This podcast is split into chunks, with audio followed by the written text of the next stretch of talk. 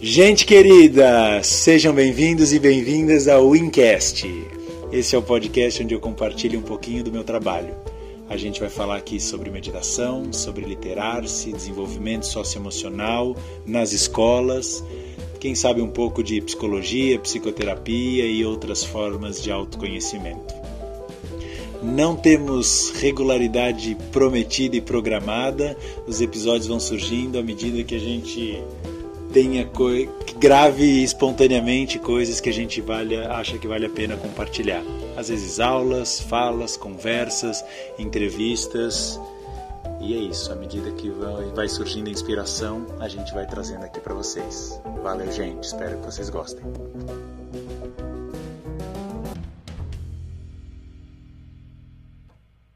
Boa tarde, todo mundo. Estranho falar sem não ver ninguém mas vou imaginar um monte de gente aqui. Acho que assim, ó, hoje eu tava, ontem eu tava pensando, depois a gente conversar e tu, né, Tina? Eu pensei, cara, que engraçado. Acho que se eu há um tempo atrás visse uma palestra, né, assim, ou visse o título, né, o convite para uma palestra de escrita terapêutica, provavelmente eu não iria.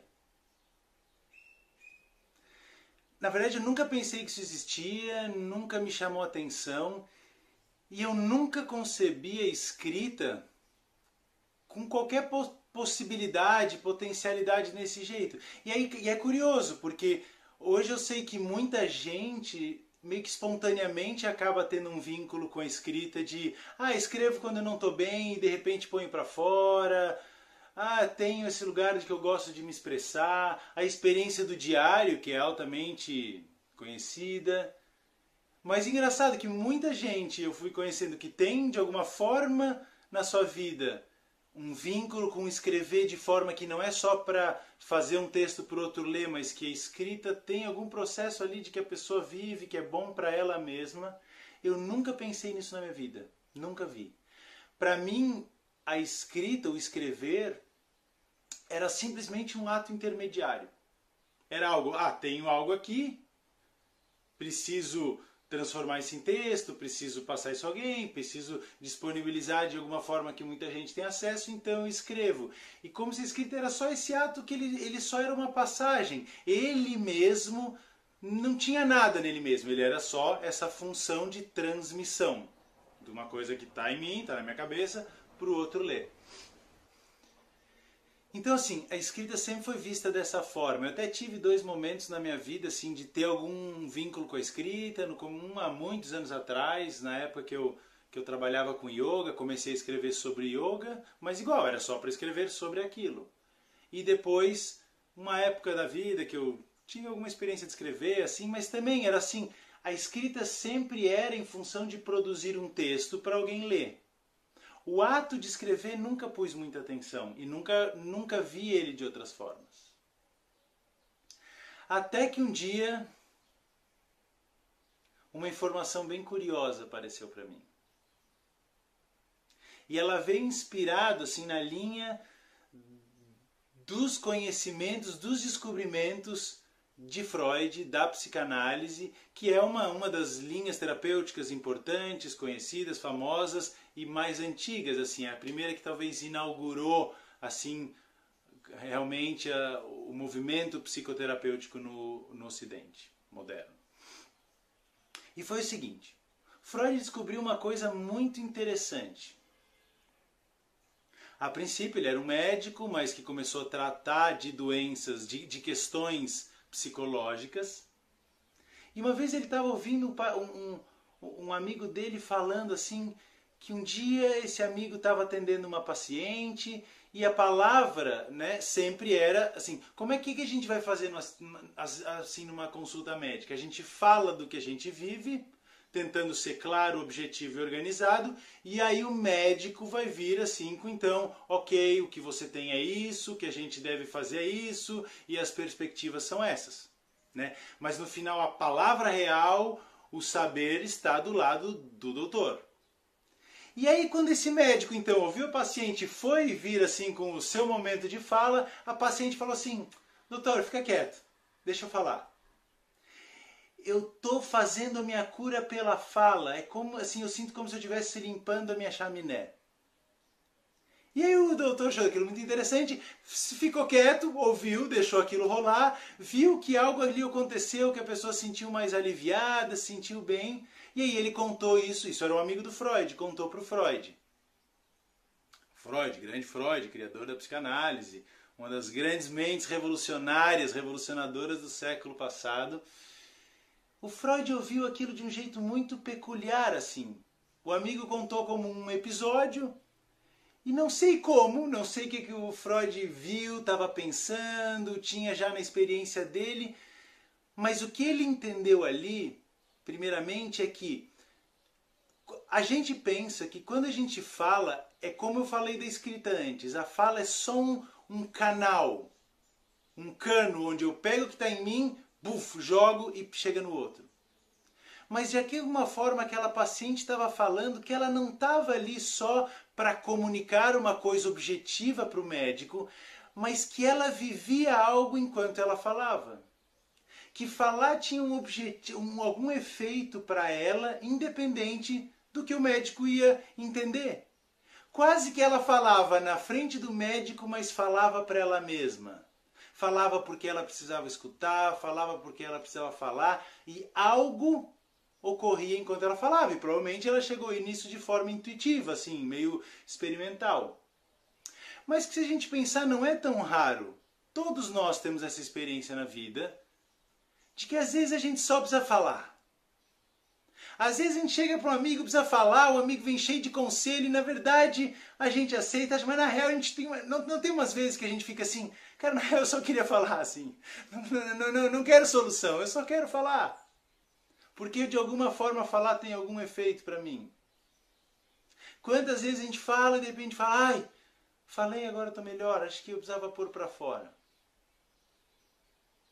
Ou então eu falo e de repente falo assim, nossa, nunca tinha me dado conta disso. E provavelmente é um assunto que a gente pensa, pensa, pensa um milhão de vezes, mas quando fala, de repente tem esse efeito de perceber algo mais que sempre estava ali, mas a gente nunca tinha notado que estava ali.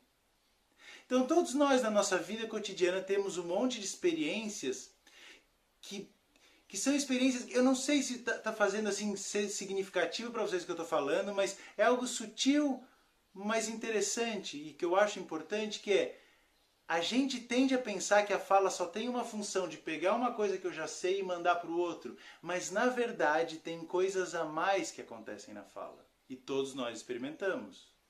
De alívio, de entendimento de si mesmo, de escutar. Quantas vezes também a gente não fala e de repente fala assim: nossa, eu super botava fé nisso que eu falei, mas agora que eu falo parece meio bobagem, né? Até desencanei agora. Agora que eu falei, desencanei. Então mostra que a fala tem efeitos a mais do que comunicar para o outro e que a fala tem coisas diferentes de pensar. Por mais que eu vou te falar o que eu já pensei, na verdade, quando eu falo é diferente de tudo que eu já pensei. Seja pelo efeito aliviador, efeito catártico, seja pelos insights, seja por como é me escutar, por um monte de coisa. O ponto que eu estou querendo frisar é: a fala é mais do que só comunicar ao outro. E aí, isso que o Freud sacou ali e falou que interessante. E aí, ele começou a experimentar e propor para seus pacientes que não apenas explicassem para ele assim, ó, vem aqui me explica certinho, objetivamente, de forma clara os teus sintomas. Freud parou de talvez ser tão assim fazer uma anamnese objetiva, que claro que é importante em um monte de coisas médicas, óbvio, e talvez seja importante no começo de um tratamento psicoterapêutico, depende da abordagem.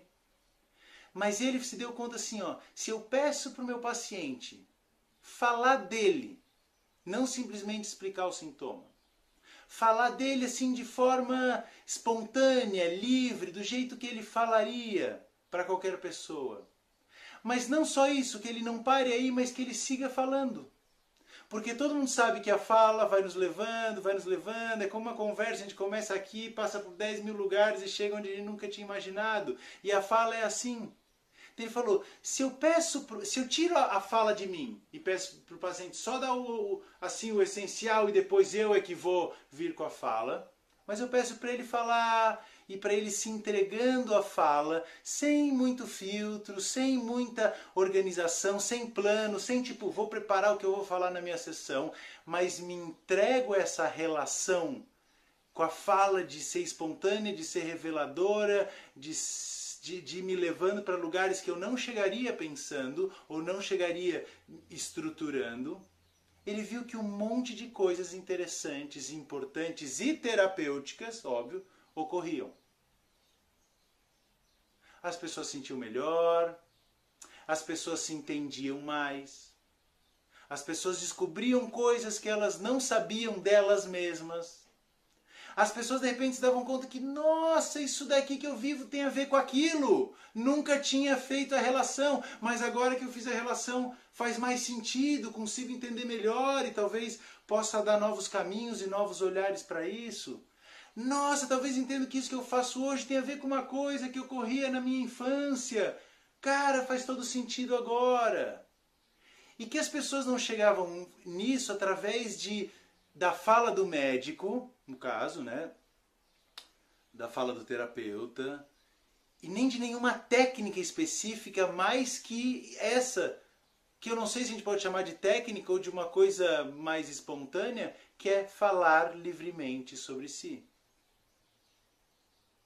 Isso foi tão importante para o Freud, os efeitos que ele viu daí foram tão importantes, né? Ah, além das coisas que eu falei, o que mais talvez impressionou foi ele foi quando as pessoas vão falando, elas se recordam de coisas que elas haviam esquecido, importantes da vida dela e muitas vezes difíceis, duras, sofridas e traumáticas, e que isso normalmente tinha que ver com as coisas com os sintomas, com os sofrimentos de hoje, mas que perceber isso tinha um efeito curador, libertador, terapêutico muito forte.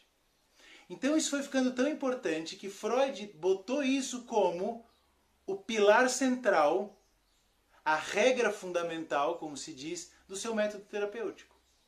A psicanálise tem mais um monte de outras coisas, tem toda uma, uma, uma arte, uma ciência, um saber de como escutar, um monte de elaborações teóricas, mas isso tudo veio e isso é secundário. O primário é essa proposta. Fale de você de forma livre, sem controlar, sem filtrar, sem você ficar diz... tentando imaginar o que é importante para mim saber, você fale. E é aqui no que aparecer aqui, a gente vai olhar juntos e vai examinar, ver o que sim, ver o que não. Mas é como a gente tem poucas vezes capacidade de entender sobre a gente só nos acessando através dos pensamentos. Só tentando ficar aqui raciocinando sobre mim, porque o pensamento é muito falho, o pensamento é muito precário, o pensamento é muito frágil. Mais do que tudo, o pensamento é muito ilusório. A gente acha que está entendendo coisa que na verdade não está. A gente acha que está pensando e desenvolvendo e tantas vezes a gente só está dando voltas e voltas e voltas em loop. Então assim, ó, fala. A gente vai descobrir aqui fora. Você põe para fora e aí a gente vai olhar juntos.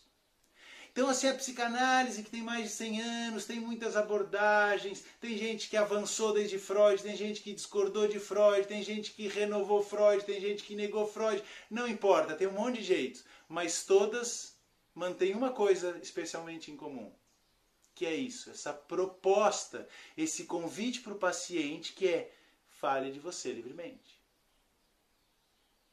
E que não é algo tão fácil. Não é algo tão fácil. Porque a gente tá, não está acostumado a falar da gente sem ficar imaginando o que, que o nosso interlocutor quer saber da gente. O que, que aqui nessa relação eu posso falar, o que, que cai bem falar. A gente tem tantas formas filtradas, coercitivas de falar da gente que às vezes nem a gente mais sabe o que é falar livremente da gente. Todo mundo que passa por essa experiência, seja na análise ou, como eu vou falar, na escrita, que a gente, né, vai, vai assim, de forma muito frequente se dar conta de coisas de si que não sabia. Às vezes coisas simples, às vezes coisas óbvias, às vezes coisas profundas, às vezes coisas difíceis, às vezes coisas que a gente não queria ver, e às vezes coisas bonitas, singelas e, e, e, e maravilhosas. Mas não é fácil. Eu lembro que a primeira coisa que me chamou a atenção na análise era que eu ficava falando, eu esperava. A primeira coisa que me chamou a atenção, assim, em minutos que eu falei, eu falo uma coisa e eu não tinha me dado conta o quanto eu estava esperando um uhum, muito bem, ah, uhum, e a pessoa fica atenta a te escutar, não a ficar te dando afirmações. E eu me senti até perdido, assim, foi, nossa, mas beleza. Então tem um certo desafio, mas a gente vai se soltando e quando a gente se solta, é muito importante esse desafio de falar de nós mesmos sem trilho, sem caminho prévio, é altamente desafiante, mas altamente transformador. E é a mesma coisa com escrita. A gente só aprendeu a escrever, olha, redação. Vocês todos aí, muitos vestibulantes de medicina, né? Passaram o vestibular de medicina, fizeram muita dissertação né? Qual é, é introdução, desenvolvimento, conclusão. A gente sempre teve que escrever de formas muito apertadinhas. A forma sempre dando formato para o conteúdo que iria sair. Então, como que a gente nunca pode deixar que os conteúdos saíssem de nós mostrando as suas próprias formas? Revelando como eles são antes da gente filtrar e antes da gente arrumar. E é tão forte a nossa, é tão pouco o nosso vínculo com essa espontaneidade, e tão forte o nosso acostumamento com arrumar tudo antes de ver, que a gente, sei lá, talvez muita gente acha que na real se eu falar livremente, antes, antes de eu arrumar só tem caos. E é mentira. Antes de eu falar, tem um monte de coisa da gente que a gente não sabe. Tem um monte de coisa bonita da gente que a gente não sabe. Tem um monte de coisa da gente que, se aparecessem, nos encantariam, nos transformariam e, vamos ser sinceros, às vezes nos espantariam também. Mas tudo vale a pena, porque tudo vem para uma transformação interessante, bonita e que enriquece a nossa vida. Aí um dia eu estava então, vamos lá, estava falando do meu processo de escrever, que nunca pretendi nada disso, e falei e fiz um desvio aí para falar de Freud. Aí um dia eu estava vendo uma palestra de um psicanalista e que ele falou um, um dado que eu não sabia, que era assim. Existia uma teve um cara em 1822, eu acho, 20 ou 22, que escreveu um livro chamado A Arte de se tornar um escritor original em três dias. O autor é Ludwig Born. E aí, como é que era esse livro? Esse livro que era curtinho, tinha 3, 4, 5 páginas um livretinho. Então, assim, ó, pensa, a arte de se tornar um escritor já em três dias. Podia haver um calhamaço de 300 páginas, dando um monte de dicas. Não, era pouca coisa. Porque a mensagem essencial desse livro era: por três dias, escreva sem parar. Não lembro se tinha dorme, come, acho que tinha, né? Senão é um pouco exagerado, mas assim, vamos botar aqui nas suas horas despertas, você escreva sem parar sobre qualquer assunto, qualquer assunto que passe na tua cabeça, mas sem organizar, sem filtrar, sem ficar tendo que escrever bonitinho. Não pensa que alguém vai ler, ninguém vai ler. É só um exercício teu de se soltar e falar de tudo e ver o que, que sai. Fala assim de você, da tua infância, das tuas memórias, da tua família, dos teus amigos, da política, da saúde, do que, que você pensa do aquecimento global, de qualquer coisa. 1800 não deveria ter isso de aquecimento global, era outras coisas. E que Freud teria lido esse livro na adolescência. E aí ele falou: será que isso não estava na mente de Freud que, que co co colaborou para ele ter essa ideia tão brilhante da associação livre? E lembra que eu falei, né? O amigo próprio do Freud que viveu não tinha dado tanto interesse, tanta importância para aquela fala da paciente. Mas Freud sim, então de repente isso estava ali na cabeça dele, juntou uns, umas paradas e saiu essa ideia. Quando eu ouvi isso, então como a Tina falou no começo, assim, a minha vida foi assim mergulhar e buscar técnicas e ferramentas de autoconhecimento, autodescobrimento, autodesenvolvimento, auto tudo. Comecei assim muito cedo pelas filosofias mais orientais, né? Então trabalhei com yoga, fiz muito yoga, depois budismo, sufismo, muitas coisas, depois psicologia. Então Oriente, Ocidente, pass é, passado, agora, muita coisa assim. E aí eu, quando eu vi isso eu falei meu Deus que interessante. nunca tinha pensado em fazer esse experimento de usar a escrita dessa forma livre como eu já conhecia da associação livre. Eu nem tinha feito psicanálise nessa época, análise nessa época, então nem tinha essa prática em mim, mas conhecia a ideia, achava interessante, estudava já, estava estudando psicanálise. Mas eu falei que interessante, e parece algo que eu posso fazer aqui comigo, na minha intimidade. Eu posso aqui no meu caderno, no meu computador. Nossa, lembrei que eu fiz a faculdade inteira sem um caderno, de tanto eu não escrevia. Pensa nisso. Porque eu não escrevia, eu não tenho esse vínculo, eu não escrevia nada, tá ligado? Nada, não, não escrevi. Fora os dois momentinhos rápidos na vida que eu falei. Aí eu cheguei e falei, cara, que interessante, eu aqui comigo posso fazer um experimento. E vamos ver onde isso leva. Talvez partes desses efeitos, em que, que eu posso me conhecer diferentemente das formas que eu já conheço. E comecei então a fazer isso. Primeiro com umas coisas assim mais de curiosidade, eu queria mais ver como é que era. Era assim, sabe, de, de experimentar mesmo. Como que vai ser, o que, que eu vou viver, o que, que eu vou descobrir, como é que é isso. Já há muito tempo, né, eu tinha muita, eu sempre tive práticas comigo que eu sempre levei, como meditação, que né, há muitos anos faço, e outras coisas. E comecei, essa não era das minhas técnicas importantes, era essa era uma brincadeira, uma, um experimento. Mas eu fui vendo que ela trazia efeitos muito interessantes. A primeira coisa que me chamou a atenção foi assim, começando de qualquer lugar, porque a proposta era realmente essa. Eu chegava lá e falava do que estava passando na minha cabeça. Eu tentava, assim, escutar meus pensamentos e botando. Se eu começava a escrever, chegava lá e falava assim, é, não tem nada para escrever, não sei o que falar, eu escrevia. Então eu não sei o que falar e vou indo e ah, meu Deus, se eu falasse que estava chato, queria sair, eu falava isso, mas eu ia indo, ia indo, ia indo. A primeira coisa que me chamou atenção nessa forma de escrita foi, como começando de qualquer lugar, sempre de forma muito aleatória, eu nunca ia porque tinha uma coisa para falar, eu simplesmente fui fazendo essa brincadeira de palavras. Muitas vezes eu chegava nos mesmos temas. Porque quando você faz assim, sem controlar, é como se você vai loucamente. Um assunto leva outro, que leva outro, que leva outro, que leva outro. Você não está coordenando. Você não está pretendendo que isso seja um texto. Você não, tá, não, não precisa ser bonito, não precisa mostrar para ninguém. E eu fui vendo assim, nossa, volte e meio eu chego nos mesmos pontos. E o mais interessante é que na época eu chegava a pontos que eu não sabia que eram tão importantes para mim. Eu não sabia que aquilo estava dentro de muitas coisas que eu estava vendo. E eu falei, caramba, isso é importante para mim, não estava me dando conta. Essa foi a primeira. Uau! Que interessante. Mas daí fui indo, fui brincando, fui praticando e eu fui vendo. Nossa, quanta coisa, quanto insight, quanto insight. Isso foi uma das coisas também que logo me disse. Quanto insight.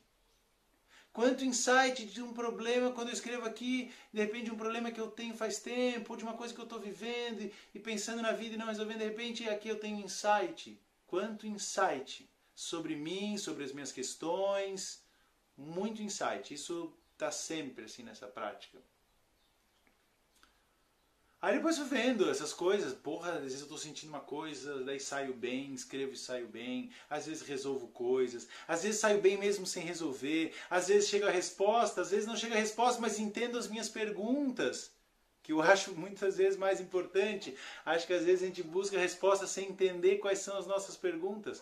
Normalmente nosso sofrimento tem mais a ver com excesso de resposta ou só buscar a resposta sem entender quais são as perguntas. E de repente, por exemplo, isso é uma coisa que eu descobri escrevendo, assim. Aí de repente isso foi tornando importante. Eu falei, opa, isso aqui já não é mais uma brincadeira. Isso aqui foi cada vez se tornando mais importante e fazendo parte das minhas práticas. Eu sempre tive isso que a gente chama de, de prática de si, né? que são práticas que você tem para o teu cultivo, para o teu processo de autoconhecimento, você faz todo dia. Né? Pode ser yoga, não só se faz yoga para como exercício físico, mas yoga de verdade, ou meditação, o que for, de repente isso foi fazendo parte das minhas práticas, fui escrevendo, fui escrevendo e foi cada vez, como eu falei, se mostrando mais importante. Passando o tempo, passando os anos, e de repente isso foi virando parte das minhas práticas. Mas foi uns anos depois, algo como três anos depois, na verdade, que aí eu passei assim por uma bad vibe, uma fossa, um momento realmente difícil. Assim. Passei por um momento difícil, transformador na vida, é, com mudanças externas e internas, daqueles momentos que a vida toda se bagunça, a gente já hum, começa a se questionar muita coisa, tem que, sabe aquele momento em que a vida te convida para se rever, rever a vida, rever tudo. E foi um momento bem, bem, bem, bem, bem, bem, bem difícil assim sabe? De às vezes estar tá lá simplesmente sofrendo demais e não saber o que fazer com isso. E foi aí que a escrita me salvou. E me salvou dos jeitos muito inusitados, assim. Me salvou no sentido de, assim, às vezes eu estar tá simplesmente sofrendo muito, assim, não sei o que fazer, não sei o que fazer, não sei mais o que fazer. Já pensei, já tentei me distrair, já tentei tudo, tá doendo e eu ia escrever e talvez eu começava só falando, tá doendo e eu não sei o que fazer. Tá foda e não sei, não sei. Só que daí dessas frases iam seguindo outras.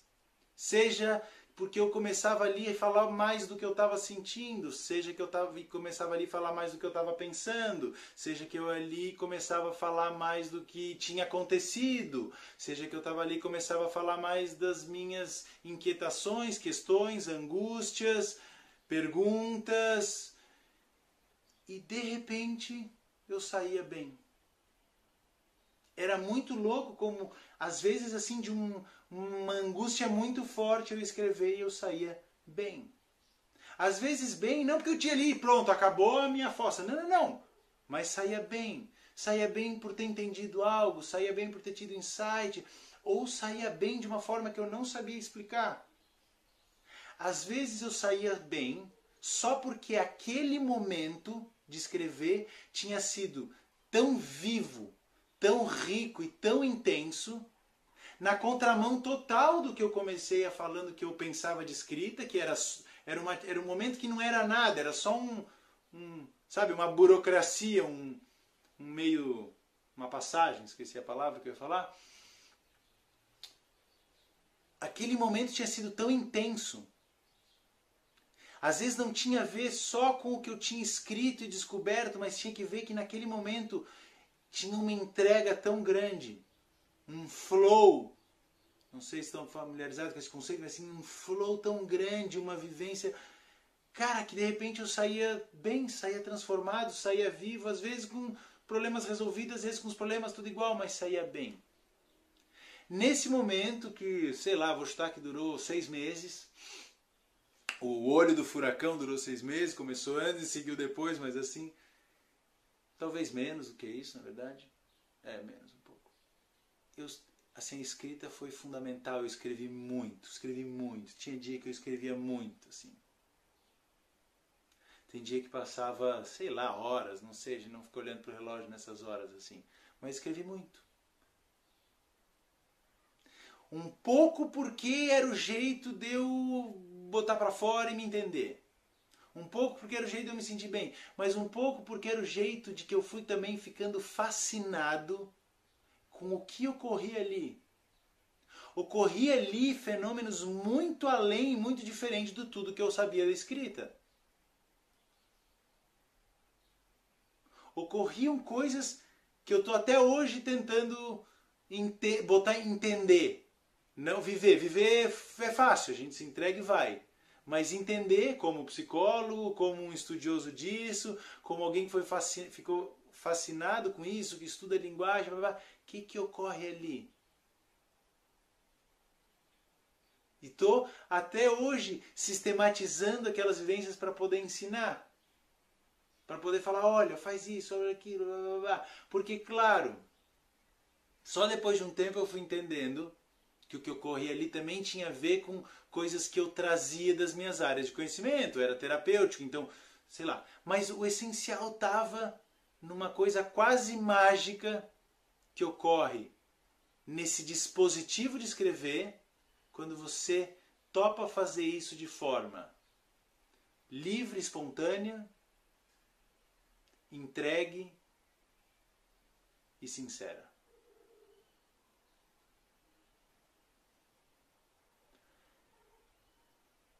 Assim,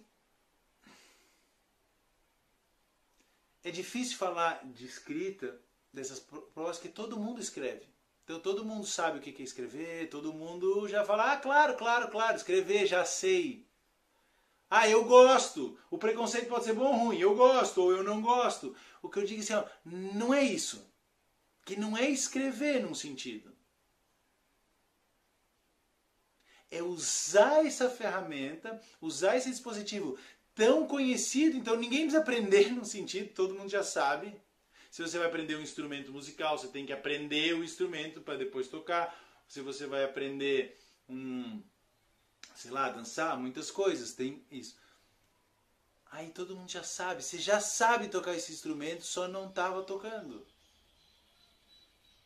Ou estava tocando muito assim, só tocando aquela mesma musiquinha, músicas estruturadinhas, parabéns para você, atirei pau no gato e sei lá mais o que. Eu falei, cara, é outra coisa. Às vezes eu chego a chamar assim de, na verdade, é o avesso da escrita. Mas o que foi curioso nisso, hoje eu acho curioso, foi. Então, assim, isso virou, aí isso virou. Aí, assim, mesmo a meditação sendo talvez a coisa mais importante que eu já aprendi na minha vida, acho que foi meditação. E é a prática principal da minha vida que eu cultivo há muito tempo, há vinte e poucos anos. Bastante intenso, dedicado, é a coisa que eu mais me, dedico. De repente, a escrita que começou assim tão despretensiosamente virou importantíssima. E hoje é das práticas mais importantes que eu levo diariamente. Às vezes tem dia que não, mas assim, frequente. E eu tenho certeza que ela nunca mais vai desaparecer, nunca mais vai me abandonar. E muita gente que faz o literário assim, sabe que, cara, tem uma hora que pega que não. É porque não é uma técnica que você adere a você, é uma coisa, é um espaço que você aprende a se abrir ali, a interagir ali. Então é como se na verdade a mágica não está na escrita, a mágica está em você. Só que a escrita faz o papel de acolhimento, de lugar, porque a mágica está tá em você se você topa se expressar livremente. E você pode expressar livremente em muitas formas e todas vão ser lindas e ricas no corpo, dançando, nas artes, no teatro, pintura, mas tem uma coisa especial na linguagem, porque quase tudo que a gente vive de questão na vida está na linguagem, passa por a linguagem, é uma coisa de linguagem. Os nossos pensamentos, a gente fala, ah, tô pensando, pensamento é linguagem. Todos os nossos sofrimentos envolvem linguagem. Mesmo que eu falo assim, Teodoro, o que eu não entendo? Claro, você não sabe colocar em linguagem, mas tem a ver com linguagem. Alguém brigou com você, é linguagem. As próprias emoções têm nome na linguagem. Tudo que a gente entende, em todo entendimento, está sustentado pela linguagem. Então, linguagem não é uma coisa simples. A coisa que eu acho mais que a nossa cultura vê com mais ingenuidade, uma das coisas é a linguagem, que a gente entende assim como um instrumento que a gente tem. Assim, eu tô aqui na boa, de repente eu uso a linguagem para falar aqui para vocês, com a Tina e tudo mais. E eu domino a linguagem. Imagina, a linguagem é muito mais complexa. A, a linguagem nos tem e nos domina muito antes da gente tê-la e dominá-la. A linguagem nos cria de em grande proporção. A linguagem é muito grande na gente. E, se a, e a gente é em algum, e, de, da mesma forma que a gente é corpo, e não dá para negar aqui, ó, sou o corpo, e o corpo me constitui, e se eu vivo algo no corpo, eu inteiro vivo com isso, se eu mudo a minha alimentação, eu de certa forma mudo, porque tá tudo ligado no corpo, real, real total. Eu também sou linguagem. Eu falo assim que a gente tem um ser de linguagem também. E essa linguagem habita em mim de diversas formas que eu não sei. O que Freud foi descobrindo quando ele convidava as pessoas a falar daquele jeito e tudo mais, ou seja, o, que, o, método do Freud, o que o Freud criou depois disso foi, ao escutar as pessoas falando livremente, espontaneamente de si, o que, que ele foi descobrindo das pessoas? Ele foi descobrindo, por exemplo, que a maioria dos sofrimentos ou a maioria dos sintomas psicológicos vinham de conflitos, de partes da pessoa que entravam em conflito. A pessoa consigo. Mas daí ele foi dizendo que os conflitos mais importantes não eram assim os que a pessoa sabia. Que ela fala, hum, vou para a carreira A ou para a carreira B, caso ou compro a bicicleta, vou para aqui ou vou para ali, como salada ou bolo de chocolate. Não era isso. Eram conflitos que a pessoa não sabia necessariamente que tinha que o próprio conflito, de certa forma, ficou escondido dentro dela mesma, inacessível em termos de percepção, de consciência para ela mesma. E o Freud foi então elaborando essa hipótese de um inconsciente como um lugar, metaforicamente, não um lugar no corpo, obviamente, um lugar um, dentro da gente que tivesse um monte de coisas da gente que a gente não sabia e que esse inconsciente, depois foi um psicanalista posterior que falou isso, que é o Lacan, falou, assim, falou mais claramente, já estava lá, mas ele botou assim claramente, esse consciente é de linguagem. Ele é estruturado como uma linguagem. Ele é feito de palavras. Ele é feito de gramáticas. Ele é feito de memórias, de, de, inclusive ele é feito de poesias que a pessoa nem sabe que estão ali.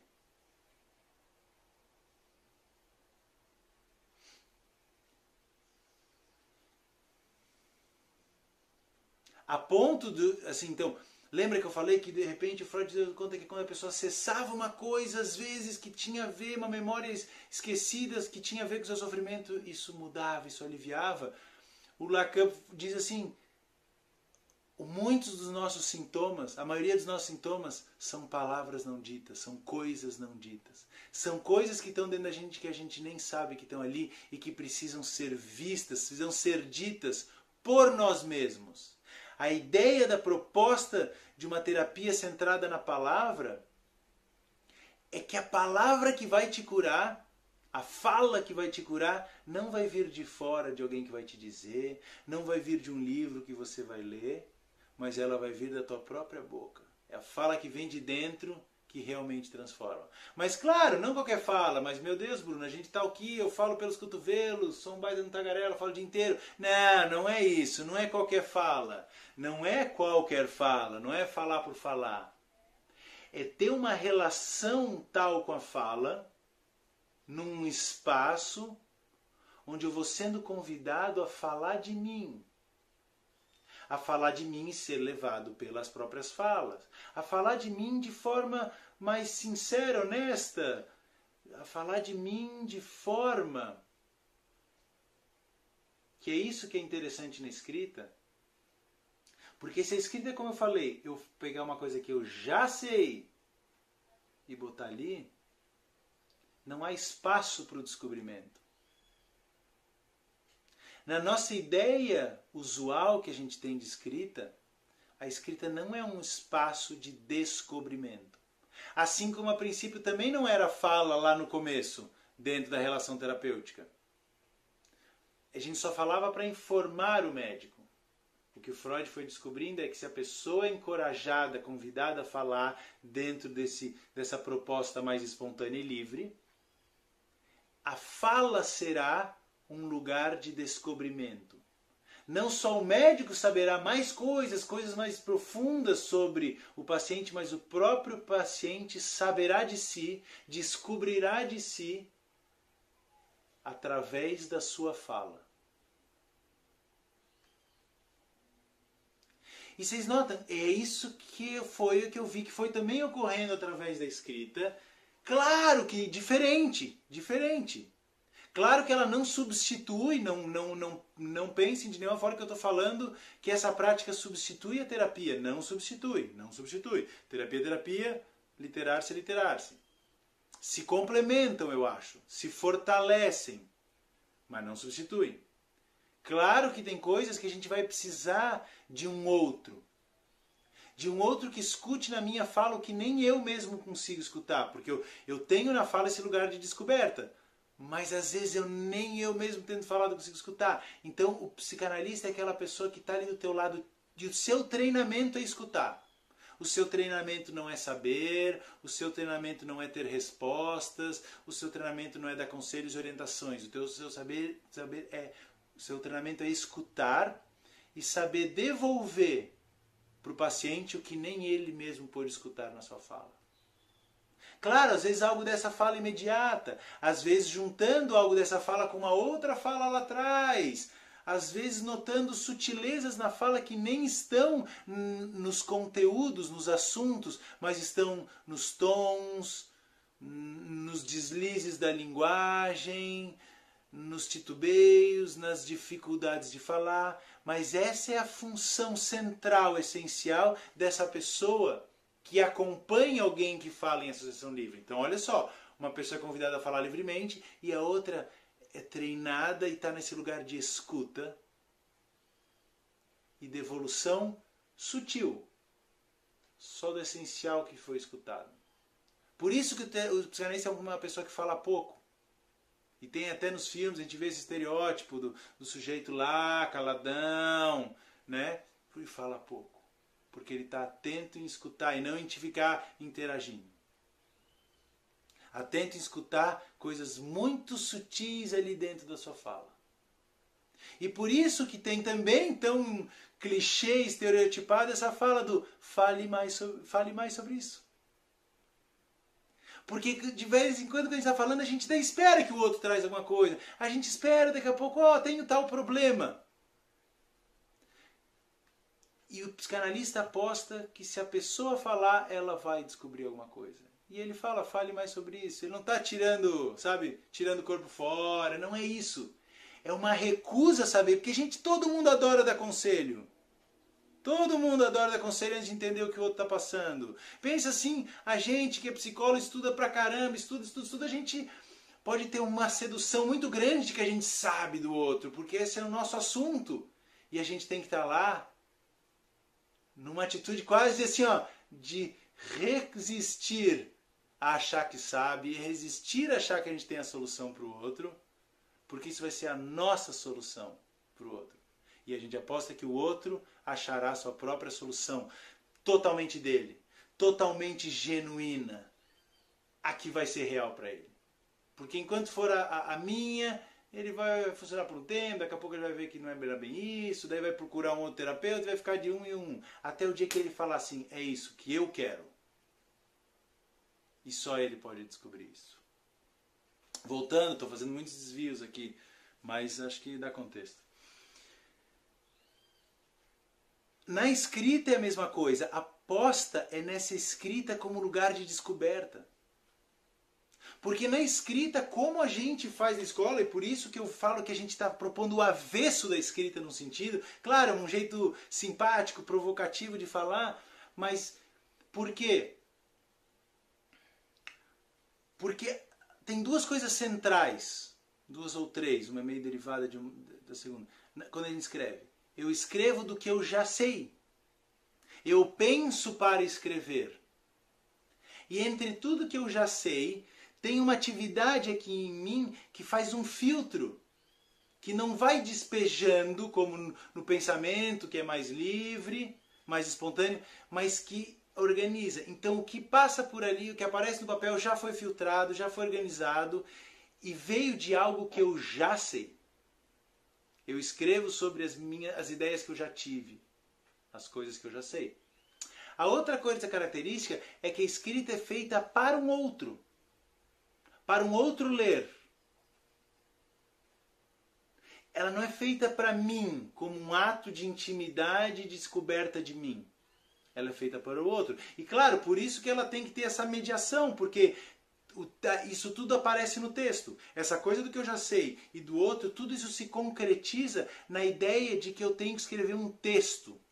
Um texto coerente, bonito, que bem entendido. O texto ele é feito para o olhar do outro.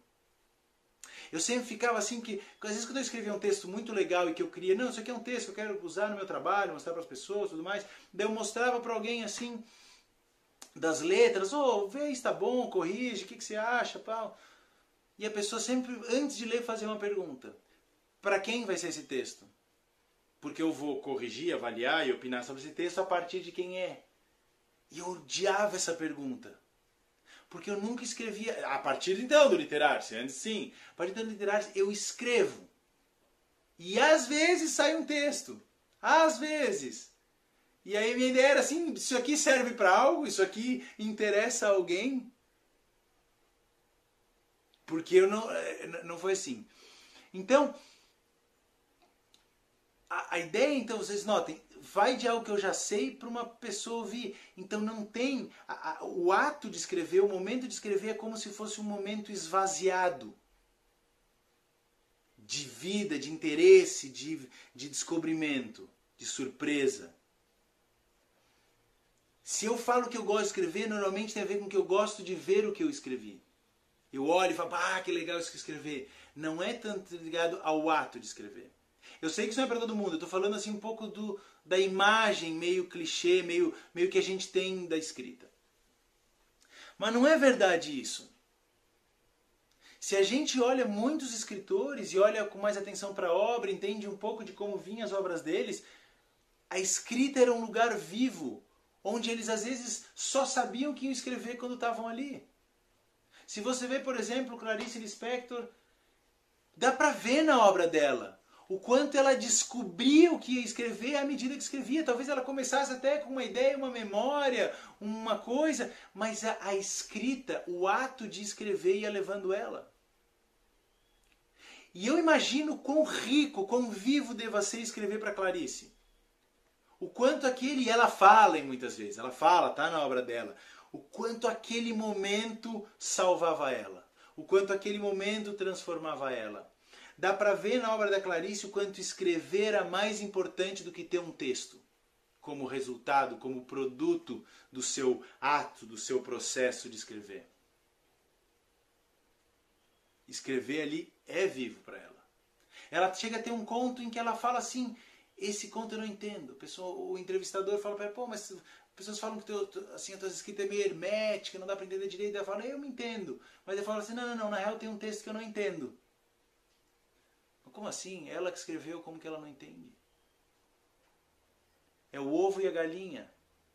É um conto sensacional, profundo e, e misterioso, em que, ah, pelo menos a minha experiência é o tempo inteiro achar que, que eu estou entendendo muito, que eu estou de repente entendendo coisas da vida e do universo, e ao mesmo tempo eu não estou entendendo nada, assim. Agora, o que mais me cativa aqui, o que mais é interessante falar aqui é como que alguém escreve algo que não entende.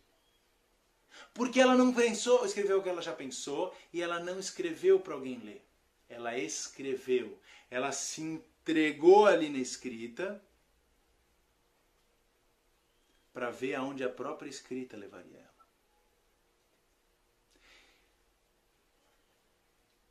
E o que eu fui descobrindo então é que se a gente pegava a ideia da associação livre, que eu falei, começar a escrever, como eu, como eu acabei de contar a minha história, isso era sensacional.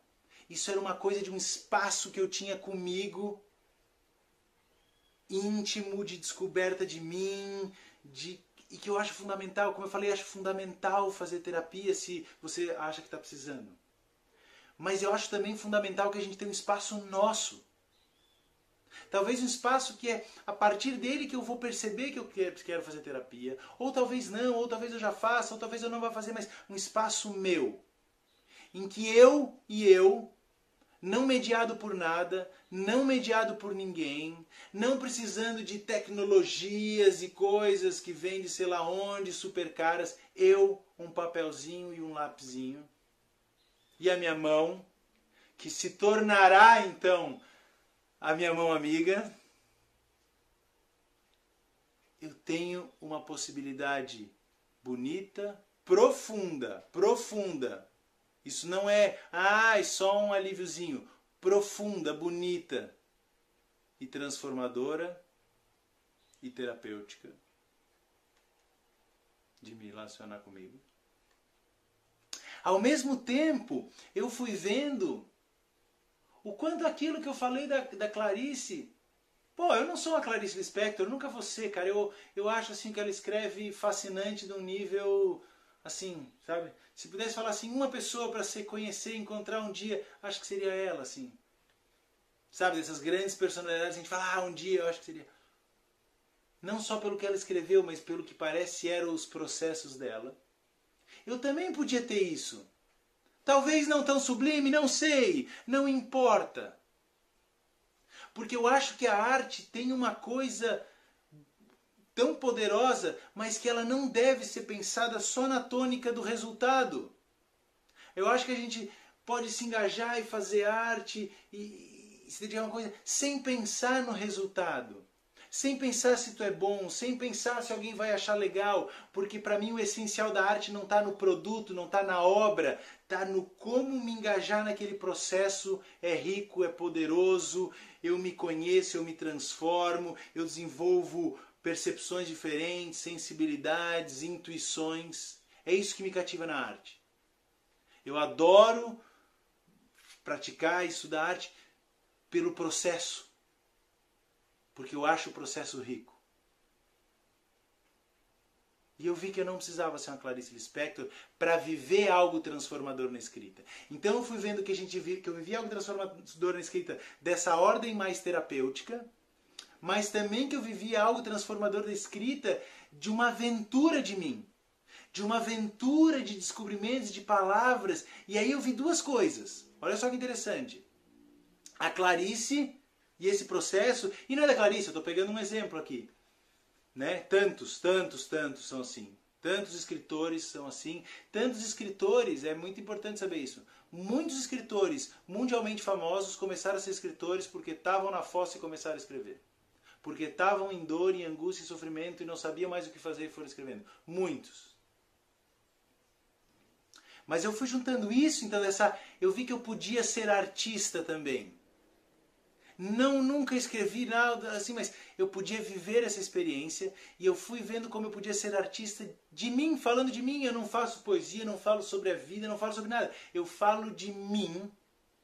E lembra que eu falei lá atrás que o inconsciente tinha um monte de coisa, inclusive poesia? Eu vi que ao falar de mim eu podia me entregar uma experiência aventureira, instigante, como a do artista, como a do artista que escreve, no caso, do escritor, e que isso ia se juntando daqui a pouco com as minhas dores, com as minhas questões e também com as poesias que iam surgindo de mim. Eu fiquei de cara, porque eu que nunca fiz poesia e nunca tive a menor vontade. Quando eu digo poesia não é riminha, não sei o que lá, é tipo pensamentos, é, textos, falas poéticas. Eu vi que tem um lugar da gente em que isso sai, e não porque a gente fica aqui, ó, hum, vou juntar essa rima com aquela, hum, vou falar disso aqui. Não uma poesia aqui da mente estruturada, mas que quando a gente ia se soltando, falando da gente, falando da nossa verdade, de forma espontânea, de forma pura, de forma sem filtro, de forma assim, às vezes quase de um, de um descarrego, de um vômito, de repente, às vezes, não sempre, apareciam coisas que eu falava, ai, isso está bonito isso é poético. E eu não sei como eu fiz isso. E eu não sei fazer isso. Mas de algum lugar de mim isso sai. Em algum lugar de mim isso se faz. Ainda que eu não o saiba fazer. Porque se me pedir para fazer uma manhã, não sei. Mas hoje saiu. Então aí, essa escrita, eu fui vendo, olha só. Aí eu juntei, caramba, Parte da minha vida é estudar autoconhecimento, terapia e tudo mais. Mas parte da minha vida também é estudar a arte, é, é me entender nos processos artísticos, né? Fui aprender dança, fui aprender um pouco de pintura, fui aprender um pouco de, de várias coisas, assim, sempre tive isso, gostei, música, né? E aí eu pensei que, meu Deus, é como se essa escrita fizesse um casamento entre essa área tão importante da minha vida, que é a terapia, o autoconhecimento, e essa área tão importante da minha vida, que foi mais nova, fui descobrindo depois, que era a arte. Eu vi que a arte tinha um poder, potencial muito grande para gente. E que tinha, além de qualquer arte, tem um potencial muito grande para gente, que a arte espontânea, que saía da gente, tinha um potencial fenomenal e que não precisa dizer, ah, mas eu não sou criativo, ah, não sou artista, ah, mas eu não sei escrever, não importa. Eu sempre falo, ou muitas vezes eu falo, normalmente, quase sempre, quem tem dificuldade Quem diz, ah, não, escrita para mim não sou bom nisso aí, é quem realmente se transforma e se conecta no literário. Se muita gente fala, não, eu já escrevo há anos, é mais difícil, é muito doido. É contra o que a gente imaginava. Talvez porque a pessoa já tenha isso muito assim, ah, daí ela seja mais difícil ela soltar para esse lugar tão cru, tão espontâneo, tão impensado. E essa foi então, se desenvolvendo, eu vi, meu Deus, eu vivo aqui um híbrido, uma amálgama entre essas duas coisas tão importantes na minha vida. Mas como eu falei, a escrita, eu fui vivendo coisas muito terapêuticas, coisas muito artísticas. E lembra, quando eu falo de arte é fazer arte de mim, é falar de mim, em, falar de mim em formas espontaneamente artísticas que saem. Eu não tento e não controlo. E estou falando de mim porque eu estou aqui um pouco, foi um pouco autobiográfica essa, essa forma de falar do literar-se, mas é de todo mundo que, que pratica isso. A Tina sabe muito bem, porque estava lá no primeiro curso do literar-se. Já falaremos dele, vai, vai aparecer aqui na história de repente. Então, olha só. Aí, mas eu vi assim,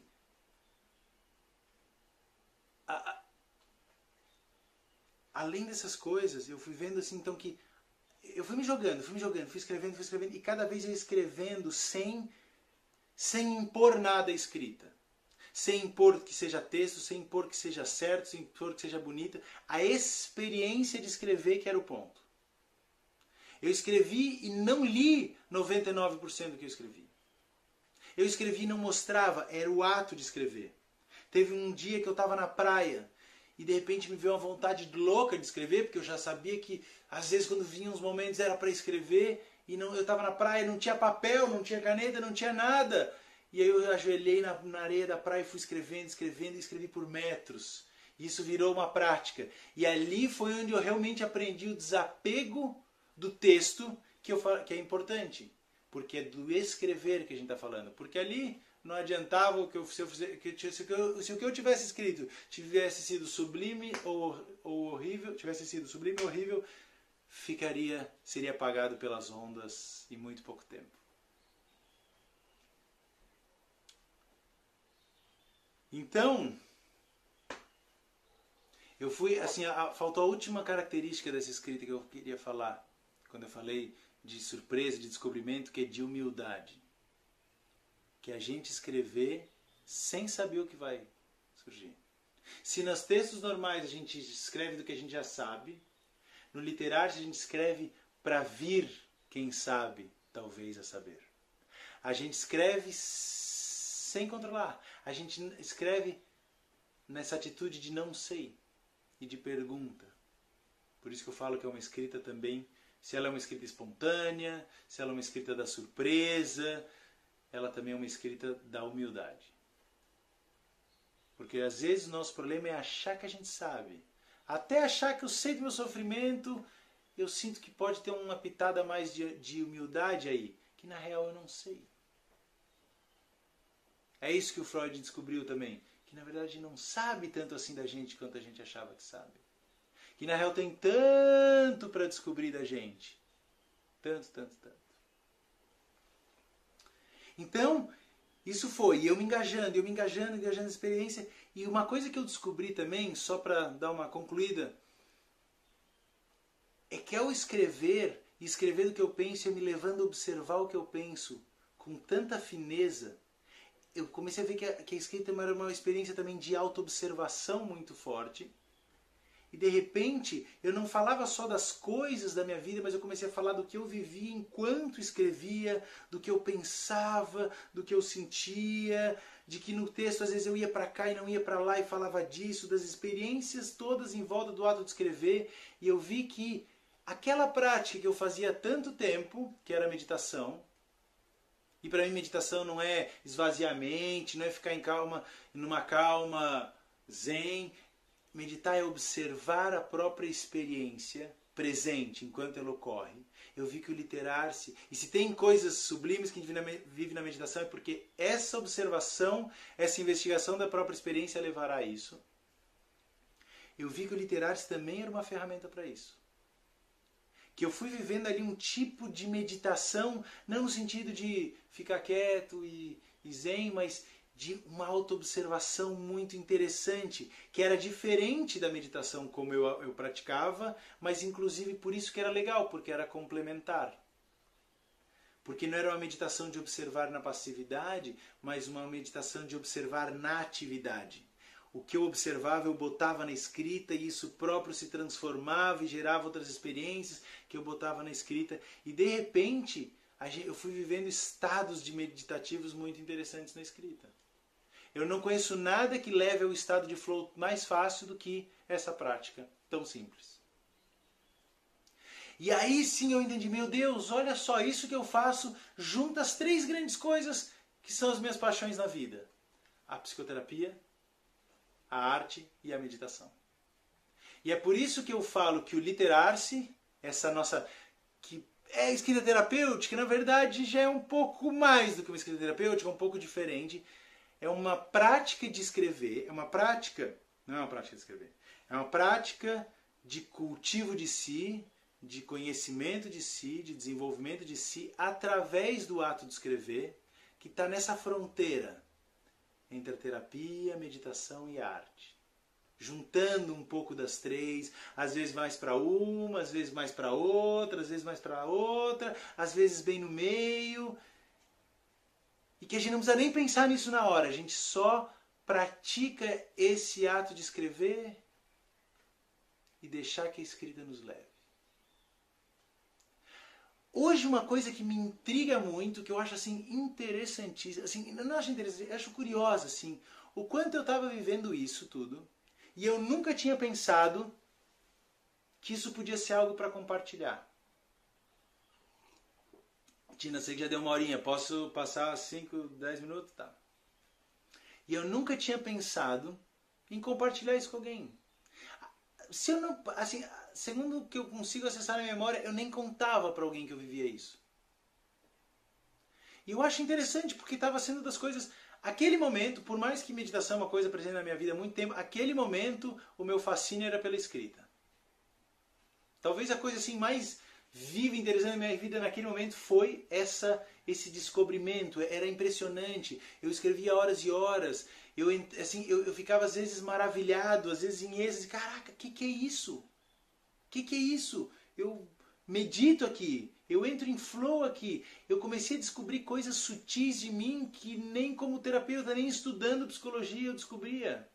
Coisas de como eu funciono.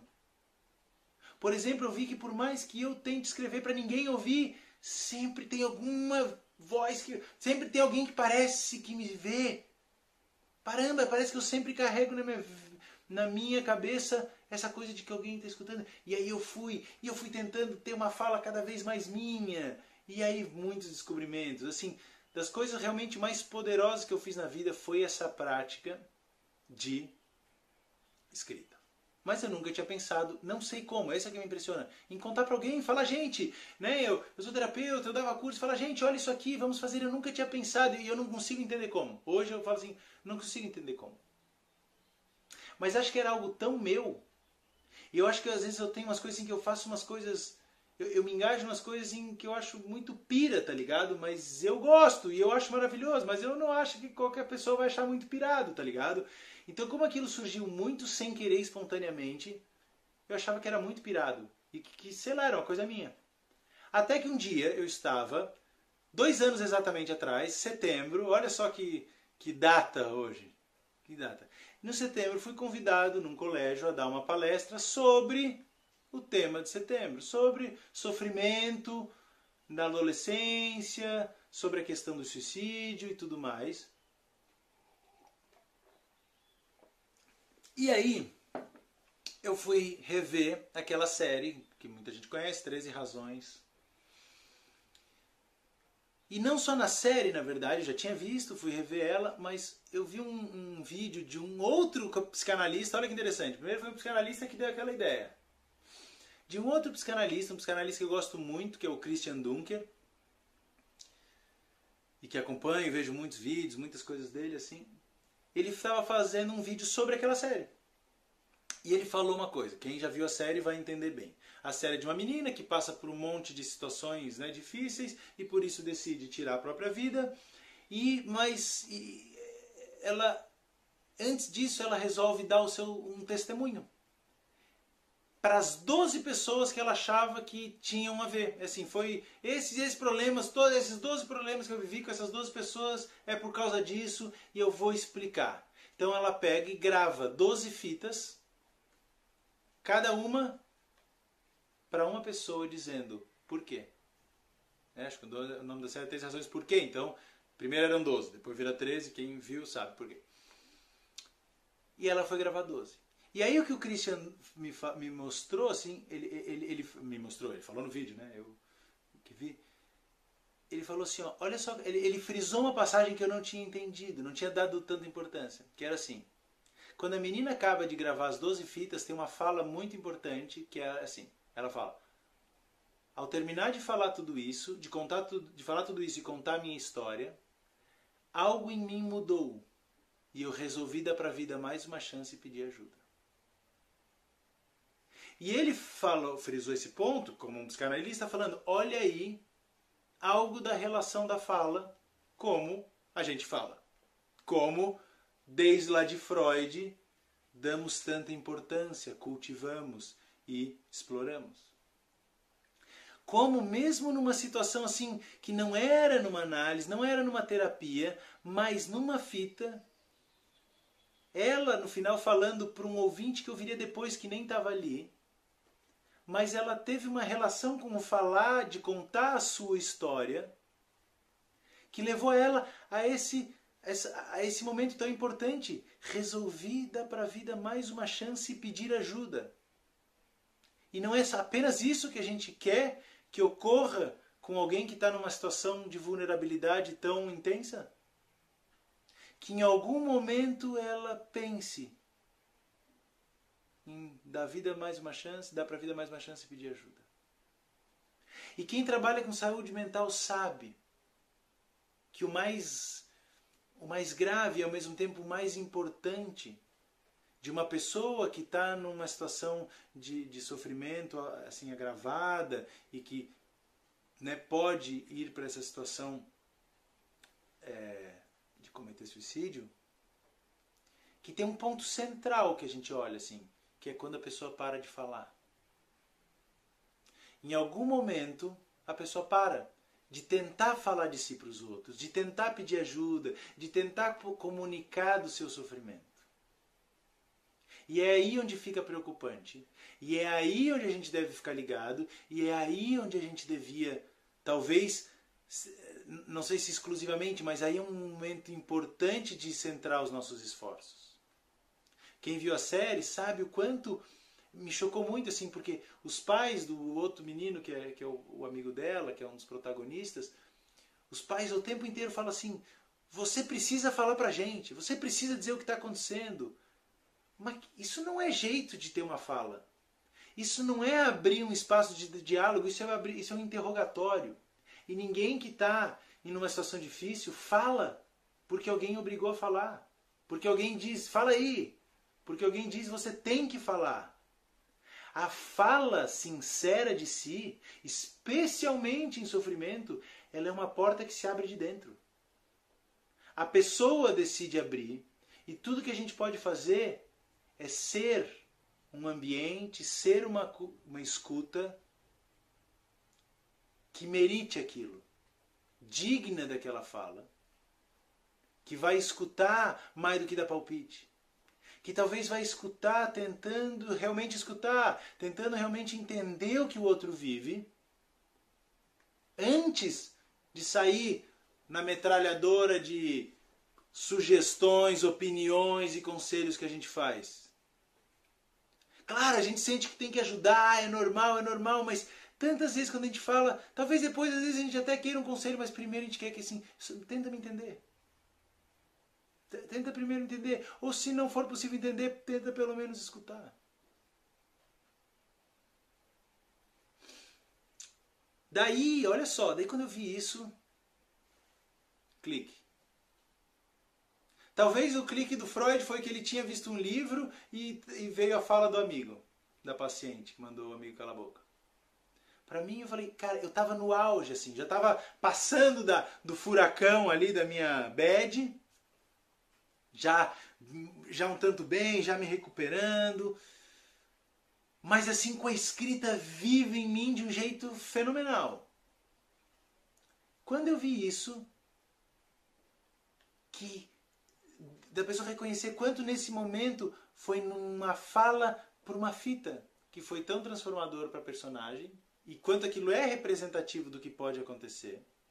E na verdade na série ela pede ajuda a dois momentos, nesse e na aula de produção textual em que ela faz um, um poema. Eu pensei, a gente pode fazer isso com a escrita. Se é tão difícil falar da gente, se é tão difícil falar da gente, não falar da gente no dia a dia, é difícil falar assim, falar da gente quando a gente está sofrendo. Que tal se a gente criar um espaço para que os jovens possam falar deles nessa no lugar mais seguro para escutar, que é o papel. No lugar em que eles talvez estejam assim um lugar mais seguro do que qualquer outro, porque a gente não tem, a gente não tem coragem de falar para gente, para ninguém, então a gente fala para o papel. Eu pensei, a gente pode unir essas coisas, a gente pode fazer isso no colégio, ter um espaço das crianças, dos jovens falarem deles, o que for, e se acaso tiverem situações assim, ali vai aparecer. Talvez aquilo seja o passo intermediário para depois pedir ajuda, como foi na série. Talvez isso seja suficiente, talvez isso me dê coragem para depois ir falar com alguém. Daí, fui lá, dei a palestra, e falei com a professora de português, de, de, de, produção textual, que inclusive era uma amiga minha que tava, até me ajudou bastante a elaborar a palestra, entender um pouco a realidade no colégio. Ela foi assim bem importante na ajuda ali de eu, de, de eu tentar montar aquela palestra. Eu cheguei e falei para ela que se a gente fizesse isso, ou seja, ela é professora de redação, eu tenho essa prática, estou vindo com essa ideia, vamos fazer isso. E por uma semana ela fez então no colégio em todas as turmas era do segundo ano, era um colégio dos maiores aqui da cidade, então tinha muitas turmas de segundo ano. Ela fez uma experiência de escrita livre de si e para si mesma. De si para si e sobre si. E livre. Ela estava trabalhando no módulo carta, daí ela falou assim: Como que é? Eu queria que vocês hoje fizessem uma carta. Ela fez uma introdução, falou do tema do mês, né? O tema que nos une aqui hoje e ela falou assim: Eu quero que vocês façam uma carta esquecendo todas as regras de carta que eu falei. Esqueça, esqueça, esqueça. Mas eu quero que vocês façam uma carta para a pessoa mais importante da vida de vocês, que é vocês mesmos. E o resultado foi muito, muito, muito impressionante. De gente que pediu, buscou terapia a partir daí, gente que pediu ajuda, né, no caso, daí talvez foi encaminhado. De gente que falou assim, cara, eu falei algo aqui nessa carta que nem em terapia eu falo de gente que se abriu, de gente que chorou, assim foi uma união, uma comoção na sala daquelas bonitas, gente de outras turmas que depois vieram trazer suas cartas porque souberam da experiência, gente que foi trazendo mais escritos, alguns alunos deram a carta para a gente ler e foi fantástico assim o que sai da pessoa quando ela não está controlando, quando ela está falando do que ela sabe fazer, mas ela deixa algo maior dela aparecer, saíram assim coisas muito profundas para pessoas muito jovens. Daí eu falei, opa, tem água aí. Caramba, tudo isso que eu faço, na real, pode fazer sentido para tanta gente. E a partir daí, então, a gente começou a desenvolver isso, que é o nosso tema, que é o literar-se. Foi, acho que, muito mais biográfico do que outras coisas, mas espero que tenha sido interessante. Então, assim, Aí a gente foi, aí claro, uma outra jornada, aí fui lá, fui lá, elaborei, de repente falei para um monte de gente que já era minha, meus alunos e faziam meus cursos assim, mandei um WhatsApp para umas 10 pessoas, a Tina era uma delas, e falei, gente, vou dar um curso de uma coisa nova, de escrita. Tem gente que falou, que escrita, tá ligado? Não, mas vou lá ver qual que é. E aí, desde lá, estamos todos escrevendo muito, transformando, lapidando né, a técnica, o ensino dessa técnica. E assim, é algo que fala de escrita que é simples. Já estou acabando, já estou acabando, Tina.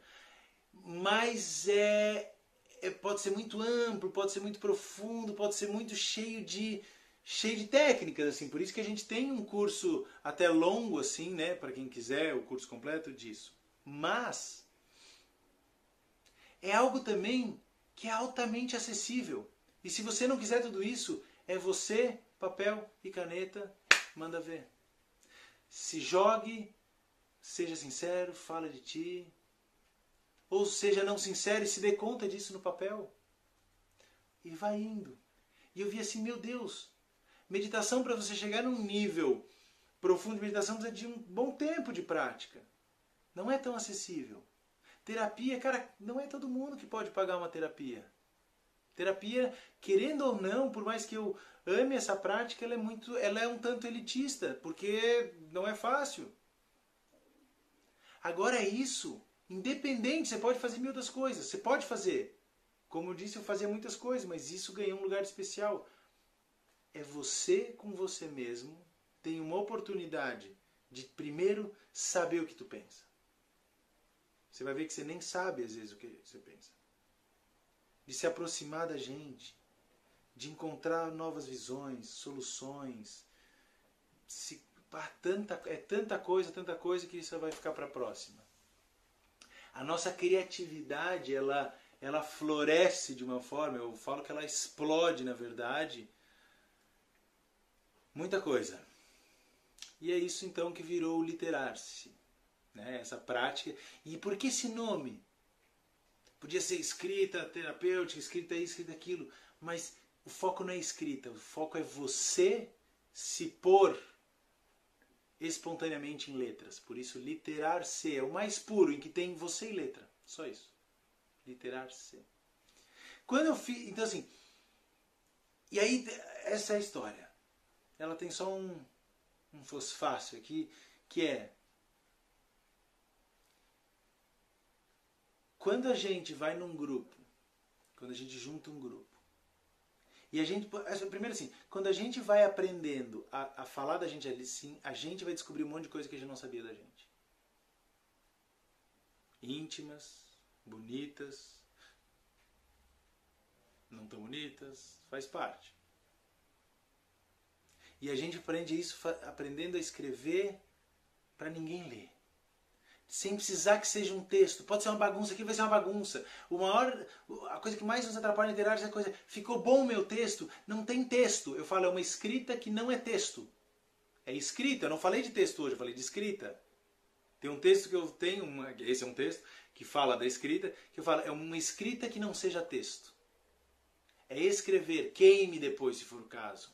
Não leia. Se quiser, leia, mas não está aí o lance, não está aí o que, que vai sair no final, não está na obra, não está no produto, está no processo, na experiência que você vai ter ao se entregar a isso. Quando a gente vai começando a aprendendo assim, a falar isso e coisas tão íntimas, tão interessantes, tão bonitas da gente vão aparecendo, e a gente faz isso escrevendo para ninguém ler. Quando a gente está num grupo e de repente num grupo que a gente vai criando intimidade, segurança e tudo mais. E a gente mostra isso que nunca foi feito para mostrar.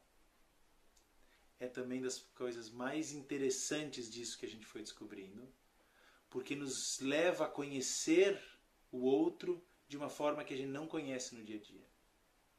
O outro fala ali coisas que ele fala, meu Deus, as pessoas à minha volta não sabem isso de mim. E às vezes não é porque revelaram um segredo, às vezes são coisas simples, mas a nossa intimidade a gente aprendeu a deixar aqui. Nós somos pessoas que o ateliê a gente esconde, a gente só mostra a vitrine. E de repente é como a gente mostra o nosso ateliê.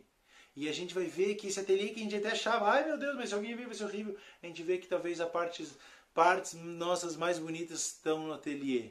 E é muito bonito essa troca. Por isso que a gente fala que tem o literar-se, que é tudo isso que eu falei, que é essa prática nossa, através da escrita, e tem o literar-nos, que é quando a gente aprende a se conectar, a, a, a, se conhecer dessa forma. E muita gente sai do curso com essa demanda: como é que agora eu estendo isso para minha vida? Porque aqui eu aprendi a conhecer as pessoas de um jeito que eu não, não é o jeito que eu troco, interajo com as pessoas fora. Então é isso. Esse é um convite. uma, uma fala inicial para talvez, assim, sei lá, quem quiser saber mais, tem um monte de coisa. Se você quiser se aprofundar, tem podcast, tem Instagram, daqui a pouco vai ter YouTube, tem um monte de coisa. Né? Se quiser, tem os cursos que são uma experiência assim muito legal. Mas o que eu, o, o essencial que eu queria ficar aqui assim, ó, é que você e você mesmo e o papel tem muito a fazer juntos. E que talvez a forma que eu, que eu conheço mais simples, fácil, ao mesmo tempo poderosa, de que a tua mão seja uma mão amiga, é essa. Segurando um, papel, um, um lápis, uma caneta no papel e te abrindo ali. Era isso que eu tinha para falar.